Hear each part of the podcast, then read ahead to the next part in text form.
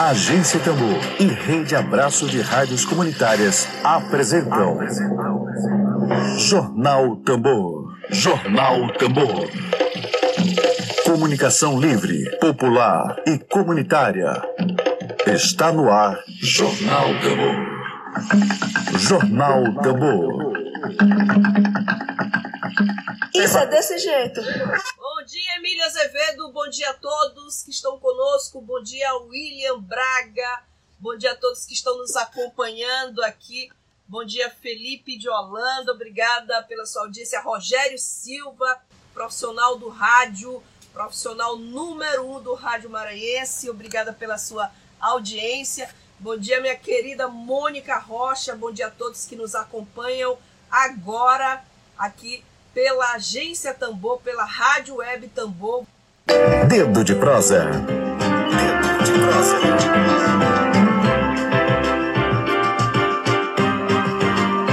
Nosso quadro Dedo de Prosa é com o psicólogo, professor do Departamento de Psicologia e de mestrado e do, do mestrado em Psicologia da Universidade Federal do Maranhão. Ele tem pós-doutorado em Filosofia e ele é líder do grupo de estudos e pesquisas em psicologia, saúde e intervenção assistida com animais, Jean Marlos. Vamos conversar com Jean Marlos sobre pesquisa, a pesquisa sobre interação entre homem e animal em tempos de isolamento social. Você tem algum bichinho de estimação na sua casa nesse momento de isolamento? É, eu tenho uma, mas ela vive na casa da minha mãe, é a Maísa Calcanhoto, uma gatinha. Vamos saber um pouco sobre esse assunto. Vamos lá, vamos lá. Vamos chamar o professor Jean para falar conosco, Jean, Car... Jean Marlos, perdão, professor Jean Marlos, no nosso quadro de entrevistas Dedo de Prosa. Vamos bater um papo com ele. Se você quiser mandar perguntas, se você quiser fazer algum tipo de pergunta, vamos colocar agora não já, professor, o nosso quadro. Tudo bem, professor? Tudo bem. Bom, quero apresentá-lo aqui novamente para as pessoas que estão entrando no ar agora. É, nosso quadro de entrevistas Dedo de Prosa hoje é com o professor do Departamento de Psicologia, é, professor do mestrado em psicologia da Universidade Federal do Maranhão. Ele é pós-doutor em filosofia e líder do grupo de estudos e pesquisas em psicologia, saúde e intervenção assistida com animais. Professor Jean Marlos, muito bom dia e seja bem-vindo aqui à Agência Tambor. Obrigado. Bom, professor, vamos começar falando da pesquisa sobre interação homem-animal em tempos de isolamento. É, é uma pesquisa que está sendo realizada, é isso, já que a gente está é. há, um mês e pouco da pandemia. É, como é que ela está sendo feita? Bom, é, essa pesquisa ela começou por uma, um insight que eu tive de pensar, bom, eu estou em casa, eu estou em isolamento, e na mesma medida a outra pessoa também está. E eu percebo e sinto a presença dos meus animais de estimação, que eu tenho, cães e gatos, principalmente gatos. E através de um ato empático, né, que é perceber o animal como outro ser vivo, em momentos de, de, de distanciamento e de solidão, eu comecei a pensar, então, e por que não perguntar às outras pessoas que têm animais de estimação uhum. o que, que elas sentem, o que elas percebem dessa relação quando uhum. elas estão isoladas, né, enquanto estão isoladas com seus animais. E aí eu comecei a desenhar um questionário, né, usando o Google Formulário, fiz um, um pequeno pré-teste com um amigo, ele respondeu a primeira vez, né, eu sabia que ele tinha animais, e a partir da resposta dele eu comecei a melhorar, incluindo, pedindo sugestões, é, e aí eu lancei né, o, o formulário para pessoas inicialmente que eu conhecia e que eu sabia que tinham animais de estimação. Sim. Bom, para minha surpresa, é, eu comecei a fazer isso por Facebook, por WhatsApp, pelo Instagram. E é, à medida que eu acessava o Instagram, eu ia procurando é, proteção animal, agências, médicos, psicólogos, colegas, e comecei a mandar o questionário e isso tomou uma proporção interessante, porque eu pedia que um passasse para outra pessoa. No começo eu cheguei a ter 70 respostas, isso foi para 150 respostas, 190 respostas, 200 respostas. E aí eu pensei, bom, por que não chegar a 500 ou a 1000 respostas? E até meia-noite 15 de ontem, eu estava com 299 respostas. Hoje pela manhã eu estou com 302 respostas, mas deve ter um pequeno erro aí de duas a três formulários, porque às vezes as pessoas começam a responder, mas não tem atenção de que é só para quem tem animal de estimação, né? Sim. E aí umas duas ou três pessoas já vão ser eliminadas, mas eu tenho aí aproximadamente 300 questionários respondidos, né? E tem sido interessante por conta da, das respostas que têm acontecido, né? O que tem me feito pensar sobre a questão da interação homem-animal. É isso. Professor, é, esse estudo me desculpe a minha ignorância no assunto, mas me parece bastante inédito você. É inédito por conta da pandemia, mas independente da pandemia, essa interação homem-animal, queria mandar um beijo para Isabela Lobato, que acabou de entrar e que tem as suas gatinhas também. É, essa interação homem e animal, existem estudos é, fora da pandemia, do período pandêmico, ou é, esse, sua pesquisa é uma, tem esse caráter de ineditismo? Não, na verdade, os estudos sobre interação entre homem e animal eles já existem há muito tempo, sim, sim. por diferentes áreas do conhecimento. Sim. Então, a gente tem estudos na biologia, estudos na veterinária, estudos na sociologia, na antropologia, na história. Da psicologia que eu me refiro. Bom, professor, você estava falando assim, a sua pesquisa é interação homem-animal em tipos de pandemia. Do ponto de Sim. vista da psicologia, existem Sim. estudos sobre interação homem-animal do ponto de vista da psicologia? Quais são esses estudos? O que, que há de relevante tá. nisso? Tá. É, na, a psicologia, ela começa é, através de estudos relacionados a aprendizagem, comportamento animal, questões de apoio social da presença do animal. Então, existem alguns estudos sobre isso. Mas, na verdade, a, a, em, em, linhas gerais, a psicologia não deu tanta atenção como deveria à questão da interação homem-animal. Por exemplo, aqui no Estado, nós lá no departamento somos pioneiros nessa realização de estudos. Então, em nível de mestrado, hoje, na psicologia, nós temos uma linha de pesquisa que trata da interação homem-animal e trata da intervenção assistida com animais, ou seja, os animais no processo terapêutico. No país, a gente tem outros pesquisadores com estudos diferentes que tratam sobre isso. Mas aqui em São Luís, especificamente, a gente elegeu é, estudos relacionados ao abandono. A gente tem um grande número de abandono de animais em São Luís e também, é, a partir do ano passado, de outubro do ano passado, nós realizamos um evento sobre a relação entre o animal abandonado e a pessoa em situação de rua. Fizemos um evento em outubro e, a partir disso, a gente começou a fazer uma aproximação entre as pessoas que estão em situação de rua e a relação dela com os animais abandonados. Então, fizemos campanha de doação de roupa, de ração. É, parece que a internet do professor Jean Marques está realmente difícil, mas vai dar certo. Oi, Regiane. Opa! Vamos lá, professor. Paciência. Minha mãe dizia para mim, quando eu era criança, muito arrilhada, ela dizia: Minha filha, paciência fará maravilhas, dizem os é. pais. Então vamos ter paciência. É.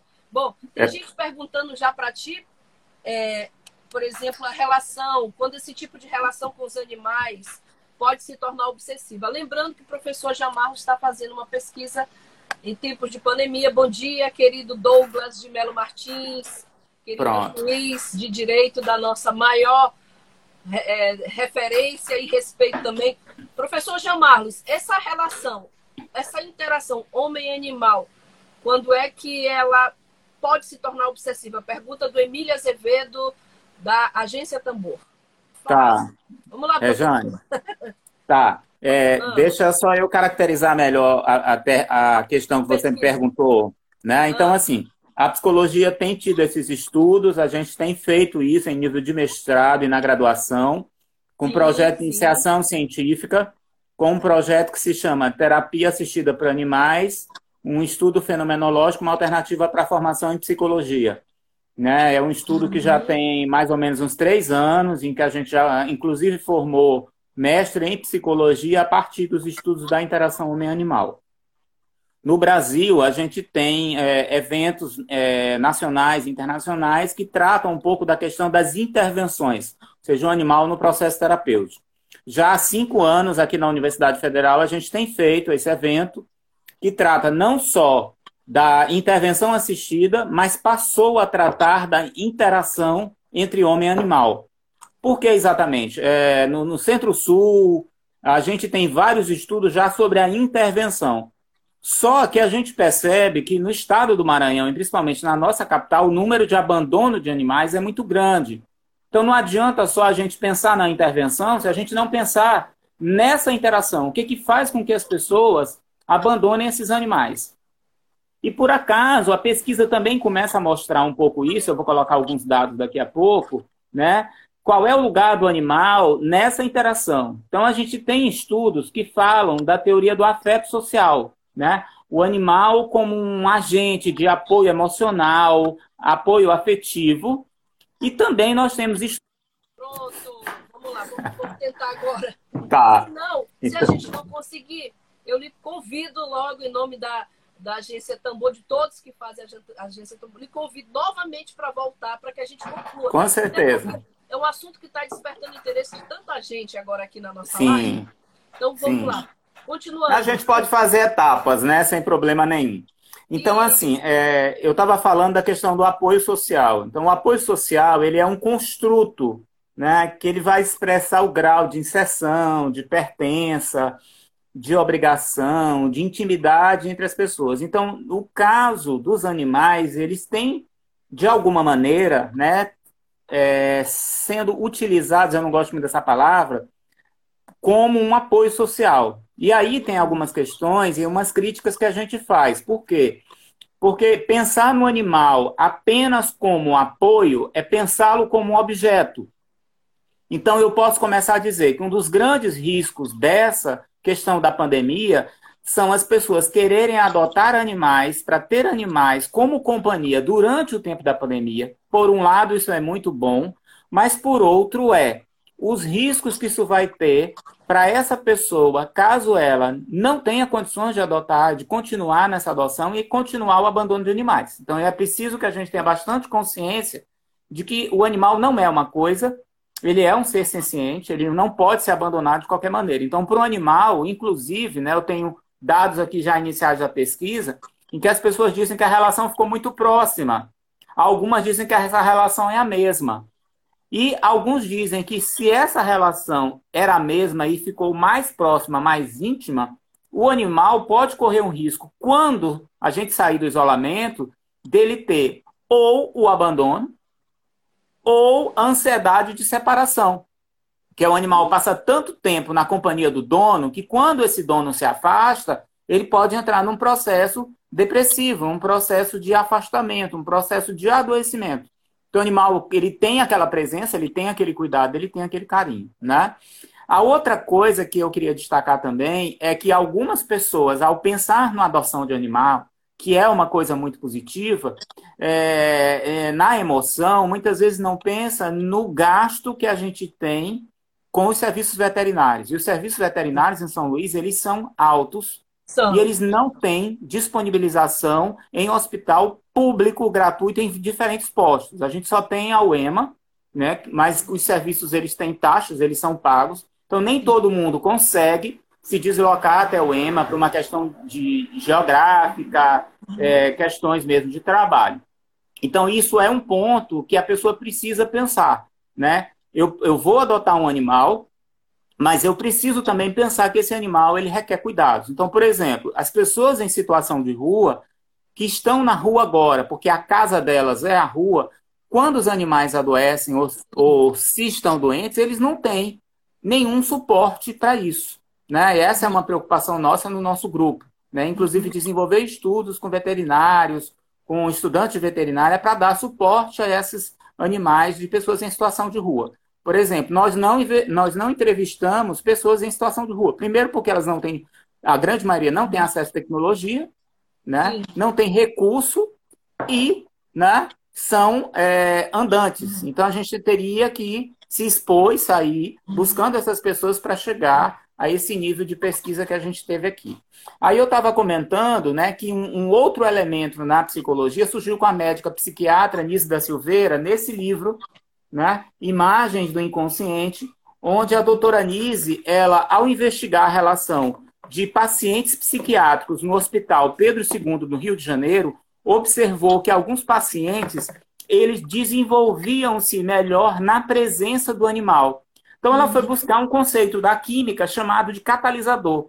Catalisador é um agente que aumenta a velocidade das reações. E aí ela utilizou o conceito de afeto catalisador.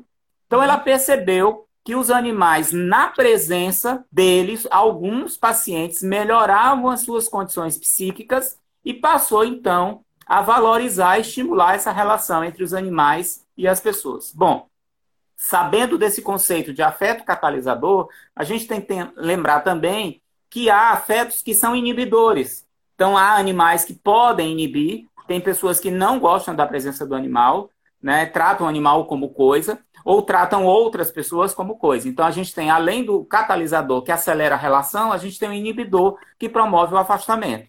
Então, é preciso Sim. também ter cuidado com isso, porque eu vejo algumas pessoas recomendando a adoção de animais, às vezes a própria compra de animais, como se fosse um remédio para a depressão, um remédio para uma série de coisas, e é uhum. preciso ter muito cuidado, porque isso não é uma receita de bolo, e a gente precisa de uma avaliação tanto do tutor do animal, quanto do animal, do seu comportamento e da sua relação com esse tutor. Então, não é uma, uma questão tão simples. Tá? Perfeito. É, professor, o Mamed Freitas pergunta se existem pré-requisitos para o sucesso é, da intervenção, no caso, a interação homem e animal. Uma Olha, Mamed, é. eu acho que o primeiro requisito, né, e aí eu tiro pela minha própria vivência, é você gostar de animais, respeitar os animais e querer ter cuidado com o animal. Né? Se você acha que um animal é um objeto, que ele tem que ficar amarrado numa coleira, que a sua função é apenas botar água e comida, você está completamente enganado. Um objeto Porque o animal né? É, né? Como a gente vê, inclusive, às vezes em algumas reportagens, né? E você geralmente se remete a animais que são comprados em lojas, né? É diferente de um animal que foi abandonado. Eu tenho aqui uma das minhas cadelas aqui próxima, que ela foi abandonada e depois, né, com todo o cuidado que eu tive, com toda a aproximação, ela se tornou minha coterapeuta e passou a fazer visitas no asilo de mendicidade juntamente com meus alunos, interagindo com idosos.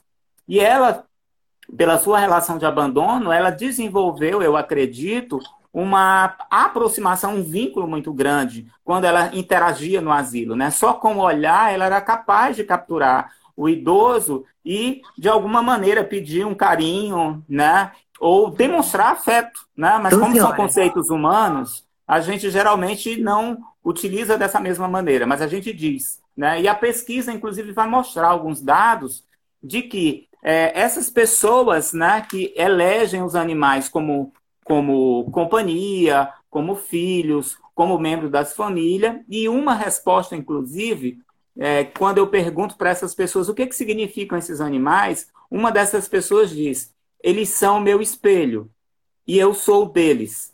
Tudo o que sinto, vejo refletido neles. E isso me fez lembrar, muito forte, isso me fez lembrar um livro de uma veterinária chamada Sinara Hilo, que é Cães, Donos e Dores Humanas né?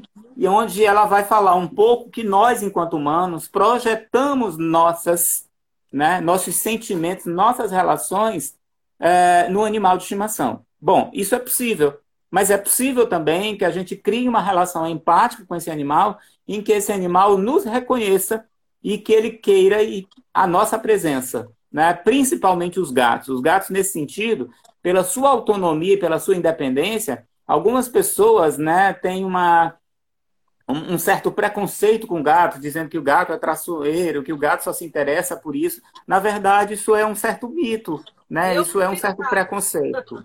Eu tenho os gatos e ele, agora não, porque alguns são dormindo, né? Mas aquele que estava lá na foto, ele está sempre comigo o tempo inteiro. Ele, eu estou estudando, ele está comigo. Eu estou trabalhando, ele está comigo. Mais, Jean? Você tem quantos? Olha, atualmente eu tenho sete gatos sete. e cinco cães, Uau. né?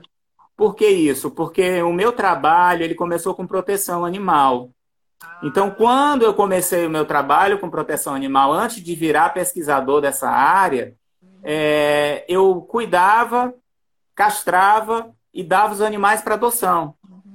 Só que nesse período, né, por desinformação, por receio de, de levar a castração, eu acabei não castrando e alguns animais se reproduziram.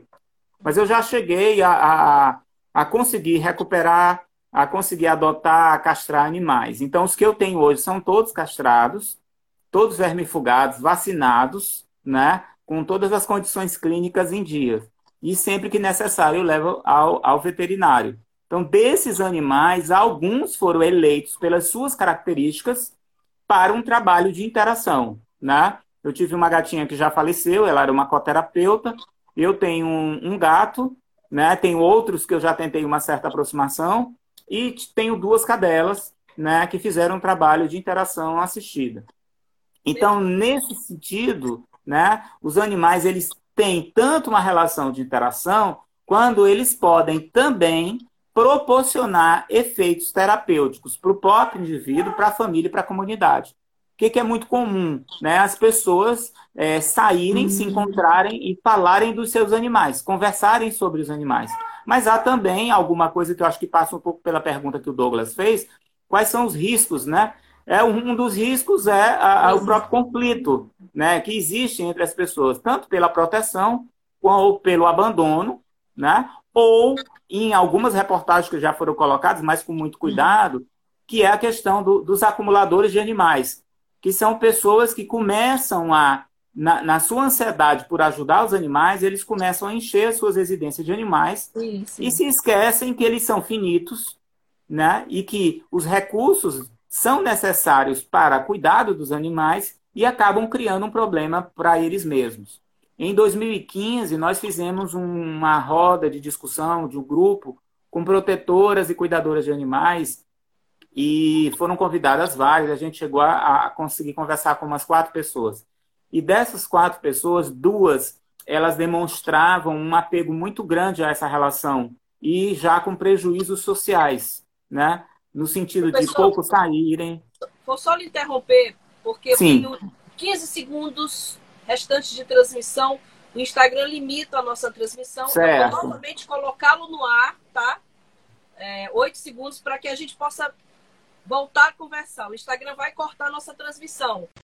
Vou colocar o professor Jean Marlos na nossa transmissão para que a gente possa concluir, ele possa concluir as considerações finais dele ah, sobre esse assunto.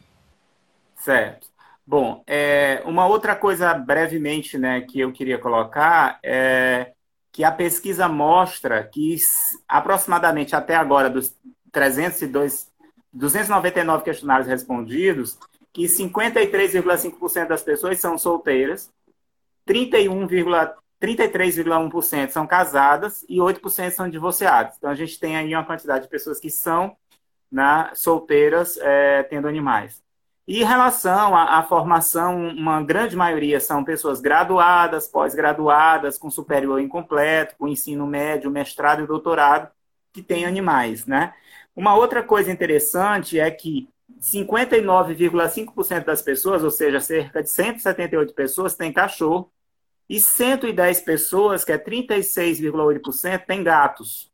Né? E aí, 12% há uma variação entre gato e cachorro, periquito, papagaio, é, jabuti, tartaruga, etc.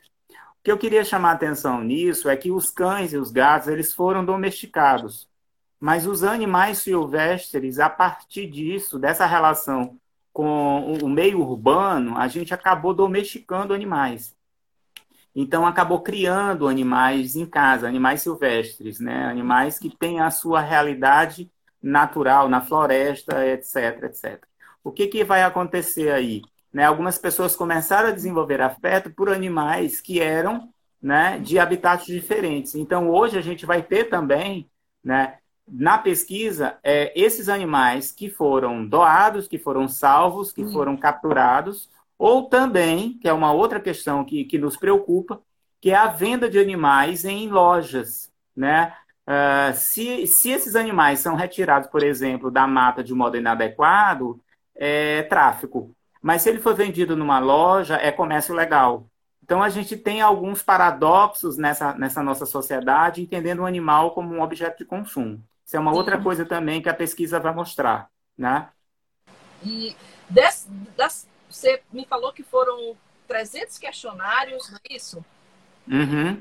E eu queria te perguntar sobre o que mais te chamou a atenção é, preliminarmente falando. Do, eu sei que a pesquisa ainda não está em fase de conclusão, mas o que, que jamais te chamou a atenção nesses questionários, além do que você já falou aí de objetos, de animais como objeto e outras questões mais? É, os efeitos, né? Ou o significado que esses animais têm, né? De amor incondicional, de calmaria, de bem-estar, de tranquilidade, de ser vida, de ser energia, né? É, a outra coisa também que foi muito interessante são as pessoas quererem participar, né? Quando eu mandava o, o, o pedido de participação, eu pensei, nossa, que legal, vou participar assim e vou encaminhar para outras pessoas. Então, as pessoas que gostam e têm animais, elas se vinculam de uma maneira muito interessante. Né? Elas sentem-se chamadas para participar desse tipo de pesquisa.